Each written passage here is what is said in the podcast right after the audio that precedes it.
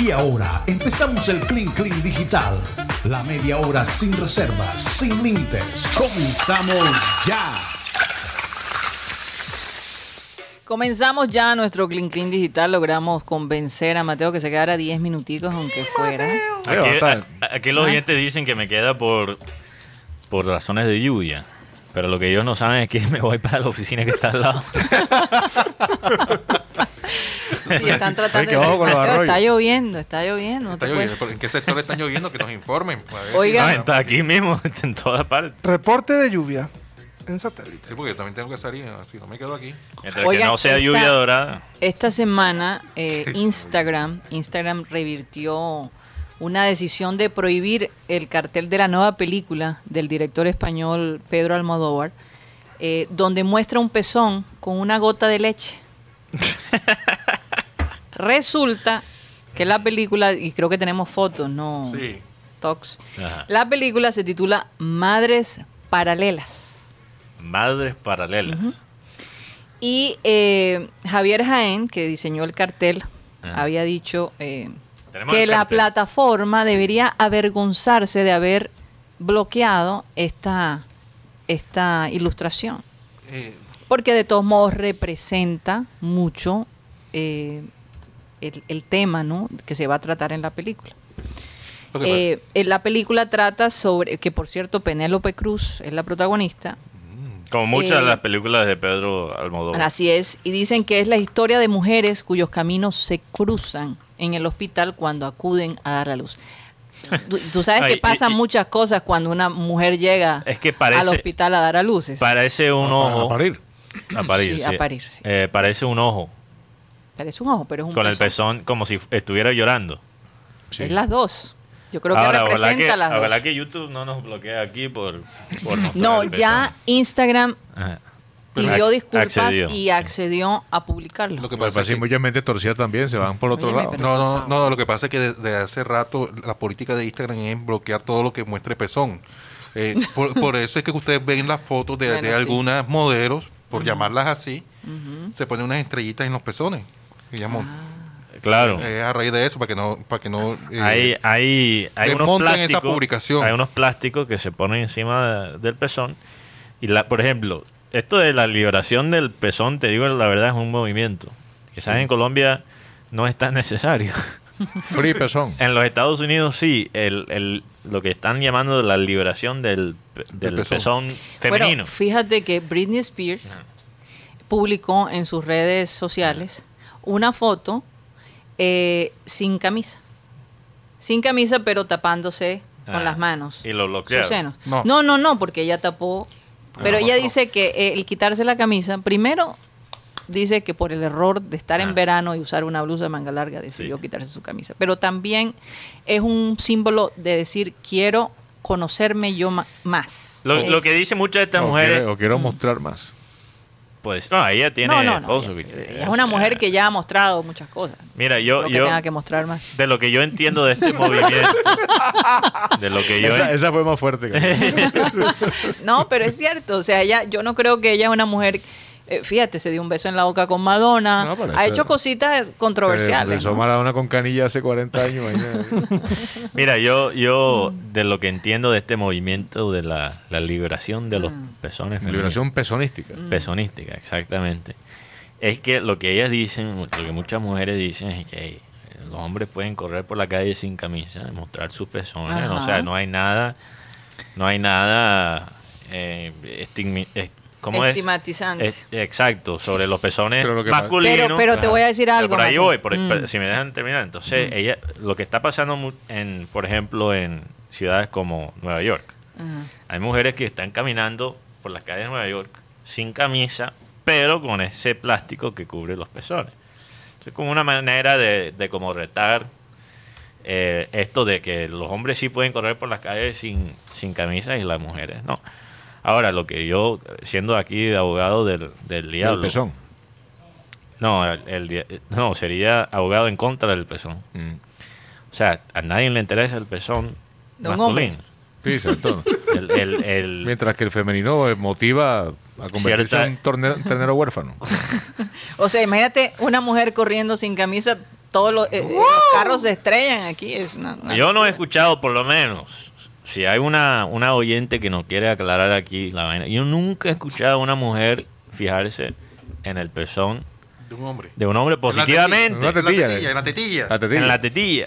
Porque yo sí he escuchado cosas negativas. eh, Se, eh, se mantienen unos pezones de pepperoni.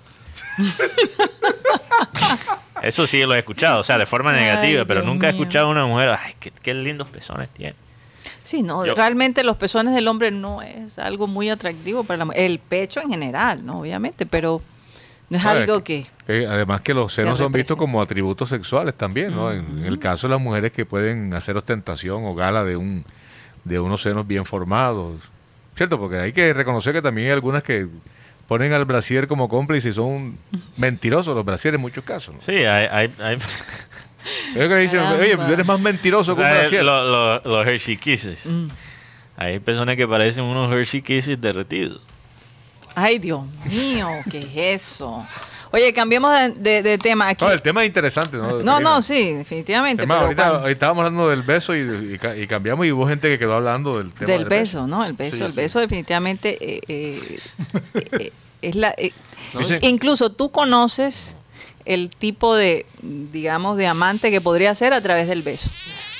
Yo creo que esa es la, la, la iniciada, ¿no? Y sobre todo besando pezones, porque dicen que Ay, hay Dios. mujeres que alcanzan el clima con los besos en Claro, los en, los pezones, sí. Se citan bastante. es, sí. Bueno, Es más, eso hay que dejarlo a la se imaginación. dicho, se. Y muchas se transportan cuando están besando en el pezón, se transportan que si estuviesen besando en otra parte del cuerpo. Bueno, eso sí, no, no sé. Estás hablando tú ahí. No, en verdad. De yo, pronto. yo creo que Rosa Oigan, pero escuchen esto. no entiende tanto la mujer como él cree. No, en verdad. No, es que el, para explicarte, en clase de biología, Clases de biología. Biología. hay, hay, hay, Ah, hay puntos en la mujer eh, erógenos. Punto Creo- de erógeno, sí. Sí. El punto, para ciertas mujeres, el punto más poderoso erógeno está en los pezones. Entonces, no tienen que imaginar que es otra parte. Es esa parte Y que... Mateo, ¿y dónde está el punto G? Eh, bueno, eso no lo quiero hablar Ah, realmente. El punto G está en un punto que mucha gente no se lo imagina. No, el punto G de la mujer está en un lugar donde. Donde hay una G. ¿Dónde está, No. está el gustico? El G. Donde hay una G. Oigan, déjenme decir yo- algo. Bueno, digamos que si, lo, si lo ponemos anatómicamente o por decirlo de alguna forma geográficamente, eh, ya hemos leído bastante sobre ese tema, ¿no? Sí. Son 3 centímetros en la parte, en la cara anterior. Sí, eso parece un, un, un laberinto. Yo creo que ahora sí me voy. Definitivamente la mujer es un misterio, eso sí, se los digo. Eh, Tú fíjate sabes- que... Pero tú sabes por qué... No, no, el último. Que Mm. quiero... Yo, yo creo que la mujer es un misterio porque nosotros los hombres no sabemos cómo, no sabemos cómo escucharla. Estoy de acuerdo. Entonces nos parece un misterio porque estamos en nuestra propia película y no paramos a No, porque, porque a- mira, son muy objetivos. Así como cuando tú dices que en Barranquilla uno no puede eh, mirar las cosas con objetividad porque te vuelves loco. Que básicamente tienes que ir con, con la corriente. Con la mujer un poquito así. Un poquito así. Si tú quieres mirarlo desde el punto de vista objetivo, no lo vas a entender porque siempre lo he dicho. Para ser mamá se necesitan unas eh, características muy específicas y muy complejas. Entonces, si tú puedes entender que una mujer es capaz de durar nueve meses, perder su figura y después amamantar al bebé, hombre, mira toda esa complejidad Sí, alrededor sí, de ella. Ahora, algunas mamás sí salen mejores, pero con eso me voy. Ay, Dios mío. Oigan, eh, aquí Saúl Ortega nos habla, nos recuerda que un día como hoy nació Coco Chanel. Coco Chanel, que definitivamente fue una mujer que cambió la perspectiva de la moda. Eh, fíjate que Coco, Chanel fue la que puso el pantalón, la camisa, el estilo un poquito más masculino hacia la prenda de vestir femenina. Y causó un impacto O sea, fue enorme. una revolucionaria. Fue una verdadera revolucionaria. Ella nació en 1883, un día como hoy. 1883. Eh, y, y- y cuando tú hablas de Coco Chanel, todavía hasta el sol de hoy es una representación de la alta costura, de la elegancia y del buen gusto. De verdad que, que, su legado ha seguido, ha seguido y, muchos le han copiado, ¿no? No, no, es, no es fácil llegar al nivel que ella llegó y a, y a revolucionar. Tal vez del lado, bueno, del lado de los hombres, fíjate, Yves Saint Laurent. Yves Saint Laurent eh, introdujo como prenda de vestir el smoking para la mujer. Y también fue una revolución grandísima. Y le da ese halo de libertad a la mujer de poder escoger lo que, lo que quisiera, ¿no? Sobre Lo todo eh, quisiera eh, en estos momentos tan... Bueno, yo diría que son momentos muy, pero muy difíciles en lo que está pasando con Afganistán. Y uno se da cuenta de, de todas las privaciones a que las que son sometidas las mujeres y a las que Mm. La han prenda sido, de vestir es una. y a las que han sido sometidas a lo largo de la historia. Porque es que la mujer occidental se ha ganado ese espacio Sí. y, y no ha sido espontáneo, ha sido a pulso también en muchos casos. Sí, total. Cierto. total. En ese sentido, pues eh, yo digo que eh, son adelantados a su época, pero también tienen un corazón rebelde y, y tienen la capacidad para, para imponerse a pesar de todas las dificultades que se les generan. Sí. No es fácil. No, la, la, la mujer ha tenido que sobrepasar obstáculos muy fuertes. Y honestamente, viendo todo lo que está pasando con las mujeres afganas, eh, yo ni siquiera tolero un chiste al respecto. De verdad. Sí. Por ejemplo, el otro día, eh, o- hoy, vi un chiste de una persona que tiene una pequeña confrontación conmigo, más tarde, en donde dijo, deja a la venezolana y vete con las afganas, que te aceptan cuatro. ¿Cómo te parece ese chiste? No, menos mal que no lo he hecho aquí porque sale descalabrado. No, no, no. Hay un personaje aquí que lo puso en su, una de sus plataformas. Sí, aquí que en la mesa, después ¿está vamos a- sentado? no en la mesa, no en la mesa. Ah, está por ahí atrás. Está por ahí, por ahí. No voy a decir quién. No lo voy a ver. Eh, Se prepare porque el carambazo. Pero no, en serio, eh, lo que está viviendo, lo que está viviendo la mujer afgana es algo. Estaba, estaba leyendo un poco una historia de una chica que es la figura de el PSG Ajá. femenino. Ajá. Ella es de origen af- afgano. Su mamá murió cuando tenía 11 años ella. Sí. Y la chica dice, "No, yo, yo no vuelvo más a ese país No. porque en Francia me han, me han dado la oportunidad de ser lo que es una verdadera mujer. Sí. Y la otra noticia triste fue que el, capitán de la sección afgana sub-20 fue encontrado los restos en el tren de aterrizaje de un avión. Ay, Wow. doloroso. De lo que intentó De lo salir que de, de que-. Sí, claro. Sí. Terrible. Bueno, ya Estados Ahora- Unidos está diciendo que va a tratar de rescatar mucha gente, pero no va a ser a toda la gente. Eh, es muy complicado. La, la pregunta que uno se hace es, todas estas personas que han salido despavoridos o que han Mm. tomado esa decisión, ¿Para dónde se han ido? casi suicida, bueno, suicida en el caso de ellos, ¿verdad? Sí. O sea, ¿qué, qué, qué los motiva a tener tanto miedo? Sí, porque se sabe que llega una represión brutal. ¿Tú sabes qué los motiva, Rodolfo? El hecho de que muchas de estas personas contribuyeron Esto pueden ser a. Estados Unidos, ¿verdad? Entonces están en una lista. Y lo más probable es que esta gente les mate. Wow. Entonces ellos dicen, nuestra vida en este momento, sabiendo que estamos relacionados con los Estados Unidos, corre peligro. No, y Y ese seguramente es el va a ser gran así. temor. Sí, no, lo más probable. Aunque el talibán aparentemente quiere cambiar un poco la imagen violenta que tiene, pero eh, va a ser muy difícil, son muchos años. ¿no? Ella se llama Nadia Nadine, Nadie- la jugadora del PSG, Ajá. que, se, que huyó de Afganistán y, y fue- se refugió en Francia. Tiene la foto ahí, Guti, otra vez. Compártese a los muchachos. Ah, Sí. eh, ahí está, ahí está. Ahí está. Ahí está, Nadia Nadine. increíble. Entonces ella figura, Qué del equipo- afortunada de que ella... figura del PSG. Sí. Huyó el burro antes. Claro, muchísimo antes. Pero ¿quién podría esperar eso? Y decía una otra persona, eh, quien luchó junto con los Estados Unidos contra el talibán, decía, perdí mis piernas por nada. Porque después de 20 años, volver a lo que estaban es como echar un gran paso hacia atrás. Es, eh, eh, o sea, el sacrificio no, no valió de nada. Pero bueno. No, y todas esas vidas que se perdieron también. ¿no? Así es. No solo de la gente de- en Afganistán, pero de Estados Unidos. Claro, de ¿verdad? familia- de familias estadounidenses y todo. Total, o sea, esto es un impacto grande y de pronto la gente no entiende que es que son 20 años de guerra, una de las guerras más largas que ha tenido Estados Unidos y de mucha gente sufriendo detrás de ella en Estados Unidos. Nadia también tiene el rol de embajadora de la UNESCO. Sí. Ella se tuvo que ir de, de- de Afganistán porque su padre fue asesinado. Entonces, un poco de la historia de Nadia Nadine, jugadora del PSG. Un PSG que fue gol- golpeado, no, pero sí involucrado con el tema eh, de, los, de, los, de los talibanes en la reciente portada de Charlie Hebdo. Esos manes y Charlie Hebdo tienen su antecedente también, ¿no? Sí. Lo- lo- ellos los, los atacaron, los terroristas islámicos. Bueno, porque se burlaron de... Se pasaron de calidad. Se pasaron de calidad. Claro que eso no justifica la Exacto. reacción, pero cuando tú haces ese tipo de, Hay de que saber- burlas, hay que saber con quién se mete uno. exactamente. O sea, eso vas, a, vas recibir alguna respuesta. Óyeme, eh, otra cosita interesante y es que ya Estados Unidos básicamente dijo que después del 20 de septiembre se van a estar poniendo el refuerzo de las vacunas eh, Pfizer, Moderna y, Bio- y Biotech, si no estoy mal.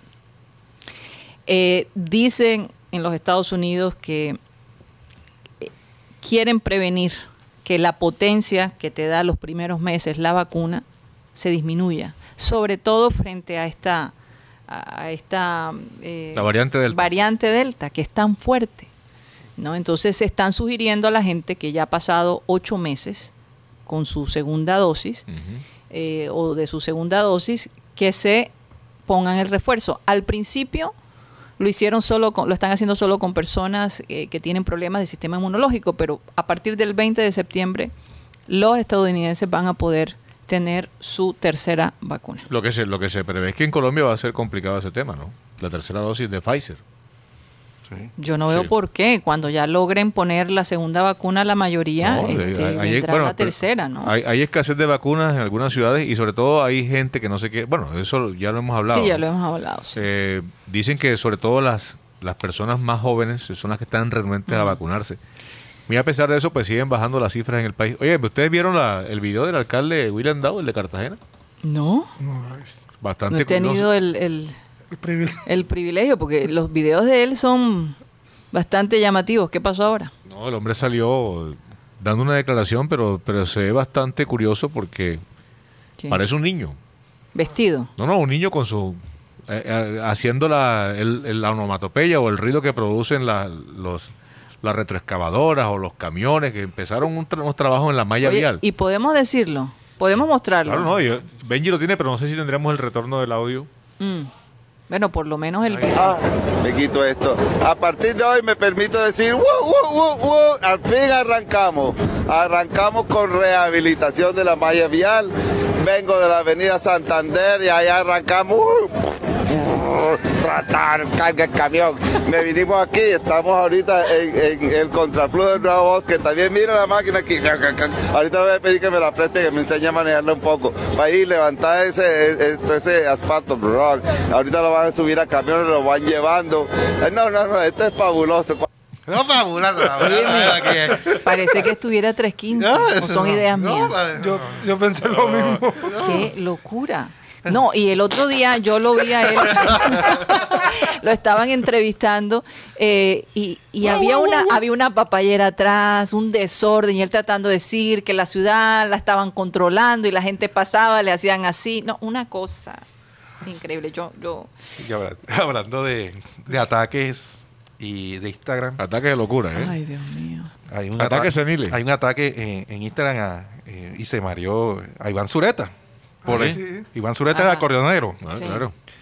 Porque eh, a raíz de que eh, Arturo Reyes llegó como técnico de Junior, Mm. la gente le encontró el parecido a Iván Zureta con, con la manera como actual. Inclusive en su Instagram eh, eh, él colocó ¿Quién sería el HP que hizo este com- esta comparación? No pueden dejarme tranquilo, qué belleza. No le veo la gracia a la madre para que se ría con esta jodida. Que Junior ni que nada. Escribe lo que le da la la gana, pero igual, no me importa. Yo hago de mi vida lo que se me dé la gana. Escribió el hombre en su Instagram. En, lo que, en los comentarios se Ay, pudo no ver de pronto uno de No Rolando puedo. Ochoa en lo que decía, no hombre, manito, no le pare bola a eso. Usted es guerrero y con historia y no, y no le dé mente a eso, papá. Vamos para adelante. Y, y- pero la verdad es que se parece a, a Arturo. Ay, yo, no, yo- no. yo te digo una vaina. eh, No, no. Yo que he estado sometido a dietas en varias etapas de mi vida. Y cuando uno baja demasiado de peso se, se ve bastante demacrado. Hay, hay personas a las que definitivamente no les conviene bajar tanto peso. Ajá, ¿y quién bajó de peso? No, Iván Zuleta, Iván porque era gordo. Ah, sí, verdad. Así como su tío, como Poncho, como Emilianito. Ay, Poncho. Y el hombre como que se hizo alguna operación del... del- se metió el palón gástrico, estómago, una vaina así. sí. O si se, se redujo el estómago. Ajá. Pero ha quedado, no en el caso, de, es una radiografía comparado con lo que era antes. No, imagínate, se parece que a Crispeta, al humorista este que... Mira que te va a mentar la madre. Ay, Ay. Dios mío. Y sobre todo que él no es como que, bueno, él, él no es como que el más mamador de gallo de los zuletas, ¿no? Porque Como No, serio, sí, porque sí. se, se puso No. bravo en Instagram. No, él tira buenos cuentos. Verdad, heredero del Oye, verdad, se parece a otra persona. Cuando estaba gordo, güey. Estaba gordo ahí, estaba llevado. Está bastante a la moda el hombre con, con Gucci. Sí, sí, Con sí. Gucci. Su gorra. Gucci. Gu- Wikipedia. Y su, y su, y su eh, maleta Louis Vuitton.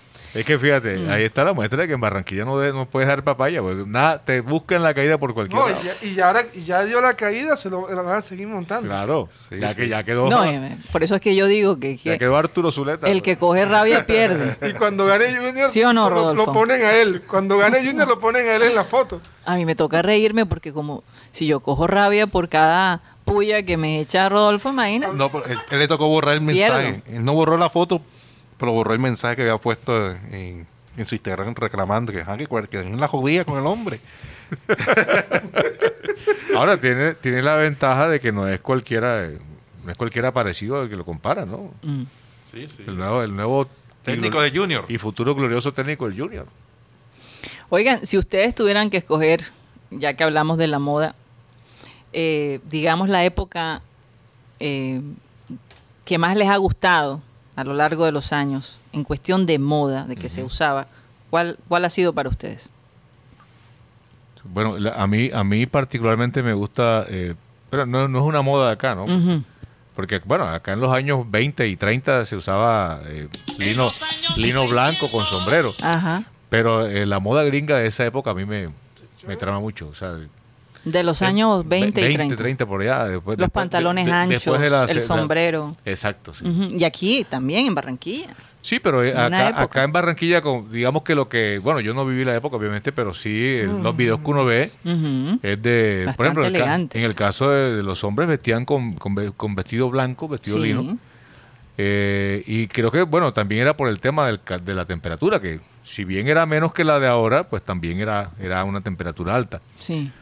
Pero a mí, a mí me, me llama mucho la atención, sobre todo también sabes que los carros de esa época, los carros clásicos, ¿Te gustaban? O sea, tú sea, definitivamente es como, eres de, Eh, o sea, de es, años es un gusto retro. A mí me Mm. gustan los carros modernos, pero a mí me parece que la vida en esa época, aunque si bien la humanidad ya había entrado en la en la zona de conflictos mundiales y esas vainas, la, ani- la previa a la aniquilación que se dio en, Ale- en Alemania, bueno, en territorio judío, Sí, claro. eh, a mí me parece una época fascinante, ¿sabes? Sí. Sí, por lo que uno ve y, y las historias como... Pero también difícil esa época. No, es que en muchos aspectos. generalmente la, la- la vida del hom- del hombre en, en la tierra siempre ha sido compleja, ¿cierto? Ahora, si tú te has dado cuenta, eh, cuando no existía tanta tecnología, había una moda que daba, que llegaba con todo furor y ya después pasaba.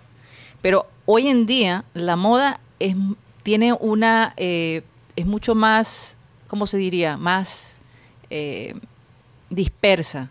Decir, no hay algo propiamente que tú digas, esto está de moda. Por ejemplo, en la época de los años 80, Ujú. l- la mayoría de las mujeres nos vestíamos como Madonna, por decirte. Sí, Ese el era el look de ella, el pelo, el, el bendito copete de Alf, este, la- las cosas en las manos. Hoy en día tú puedes usar lo que quieras, no hay algo específico que No. diga, esto es lo que está de moda. Pero Que, fíjate que que me la- hace, que, me, que me parece un poco complicado No, porque La moda ahora va y vuelve, va y vuelve. Es Es Sí, cíclica. es más, tú Pero puedes vestirte, tú puedes vestirte como te dé la gana. Si te quieres vestir como los años 80, lo puedes hacer. Si te quieres, ah, por ejemplo, yo llegaba acá y si yo traía Un unos zapatos, por decirte, de charol, ay no, aquí ya el charol no se usa.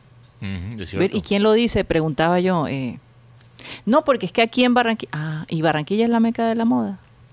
Y yo venía de, de Boston o de Nueva York o, ¿O de París? o de París también, y entonces a mí me daba risa eso. A- Hoy en día ya la gente la- es- ha cambiado un poco ese aspecto y ya mira las cosas con mucha más... Es que fíjate, ahí- yo en una época cuestionaba eso, pero bueno, también... Es más como- universal. Como, como tú has dicho algunas veces, me hacía falta un poco de, de- de cultura de, de viajero. Sí, Porque es que eh, uno, la concesión que tenías es que cuando tú ibas, por ejemplo, a un vuelo largo, un vuelo internacional, te, te, te- te ponías un buen saco, un, un jean, qué sé yo. Y, y tú te convences que, que- que incluso he escuchado de personas que, que, se- que asesoran ese tipo de, Mm. de desplazamientos, de un viaje afuera del país, no es recomendable viajar elegante porque te conviertes en un centro de atracción. Tú ves en los vuelos a Estados Unidos, por ejemplo, ves gente hasta en, en chancletas, en bermudas, a veces hasta en pijamas, que son vuelos internos. Sí. Entonces también en ese Pero de aspecto- todo un poco tú ves realmente. Sí, pero sí, pero, pero fíjate que, digamos, en ese aspecto la, la gente se desató de todo eso. Mm. De, de- de tener que ponerte un- una, una buena presentación para un viaje de ese tipo. Eh, tú, por ejemplo, vas a Bogotá hoy día y la Bogotá de, de hace 10 años con gente en vestido entero por todos lados, y eso no lo ves. Ya no lo ves. Ya Ves no a la ves. gente con su chaqueta y... Deportiva. con- deportiva y tal. Y, y hay muchas zonas donde tú dices, no, pero los cachacos sí se visten mal. Zonas céntricas de Bogotá. Eso, eso también ha cambiado. Y, y yo creo que... eh, Empezando por la primera dama. ah, sí. Está el vestido Yo de no sé quién le sugiere a ella El la ropa, pero tremendo. El vestido de Fomi que se, se puso No. cuando visitó a, a Imagínate Trump. a Donald Trump con Melania Trump, que es una mujer impecable en cómo se viste. Eh, La verdad es que la señora se veía como un mamarracho. No puedo decir otra cosa. Sí, Me da mucha pena, pero, pero es así. Siendo Colombia, de todos modos, eh, un país que, que exporta moda. Oye, me tenemos a Silvia asesorado, Vitrinas en. París, vitrinas en, en todas las ciudades importantes del mundo. Pero ese vestido no se lo, no se lo confeccionó No, Silvita, no, no, no, no. Silvia Cherazzi no le confesó. eh, No, confesó no, no. Eso te lo puedo asegurar. Por Dios, yo me imagino lo que dirían aquí las diseñadoras costeñas, que, que- que son muy buenas, se- cuando se- vieron a esta señora vestida así. Es- se Yo no sé si tienen la foto del vestido de ella. Claro, Eso, que quedó para la historia. Yo creo que quedará en un museo de cómo no vestirse para un, una- un tipo de eventos como eso. Bueno, señores, tres en punto. Se nos acabó el tiempo. Sí. No, yo iba a decir que Ahí hablando de, eventos, eh, por lo menos en Ecuador, un funeral de un delincuente que lo conocían como el ruso. Él falleció el pasado domingo. Y sus amistades le organizaron un funeral con mujeres, alcohol, reggaetón y mucho perreo. ¿Qué es esto? Bueno, cada quien tiene derecho, ¿no? Sí, eh, el tema es que en el, eh, las mujeres bailaron encima del cajón. Ay, Y hicieron los movimientos estos de, de cadera y Ay, montaron Dios en la mío, cara de ¿qué cajón. es eso? Eh, la despedida de, de- del ruso, de, de este delincuente, por decirlo así. eh, Le hubiera movido una ceja, se soya en esa vieja a correr. No lo queda nadie. No, qué cosa tan... sí, no, muchas mujeres de- eh, decían que lo hacían porque no lo iban a ver más. Entonces. eh, Y eran las mujeres de él. Imagino la- yo. la- la- las amigas cercanas, por decirlo así. Ahí no había. ahí Un no- poco ahí- grotesca la cosa. Ahí no Sí. había ¿qué es? separación o, o distanciamiento ni nada de eso. No, no, y, y se disfrutaban canciones de, de Karol G, de J Balvin, de Nicky Jam, Mm. entre otros artistas ahí en, en pleno funeral, en, en vía pública, allá en Quito, allá en Ecuador. Las cosas que se ven en este mundo, de verdad, es, es algo increíble. Sí. Ay, Bueno, en el único mundo que conocemos. Sí, porque- Ya sabremos cómo serán las cosas en el más allá. Ayer, ayer también un, de- un peligroso delincuente fue capturado. Hasta ahí todo normal. En su matrimonio.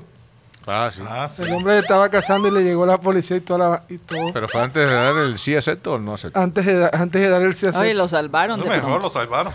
Eso es posible. O la salvaron a ella. Más bien pensemos así. No, pero Oigan, ella, ella debe saber en qué estaba dedicado el man o no. bueno, no. O sería Hay un gente amor que ciego. tiene dos vidas, ¿no? No se sabe. Ay. Caras vemos, corazón no sabemos. Vamos a despedirnos. Ya se nos acabó el tiempo. ¿Tres y qué?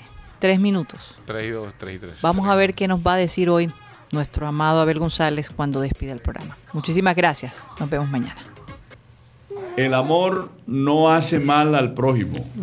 Así que el cumplimiento de la ley es el amor. Repito porque tiene un juego de palabras aquí. Dice, el amor no hace mal al prójimo. Así que el cumplimiento de la ley es el amor. Sí, porque el cumplimiento de la ley de Dios.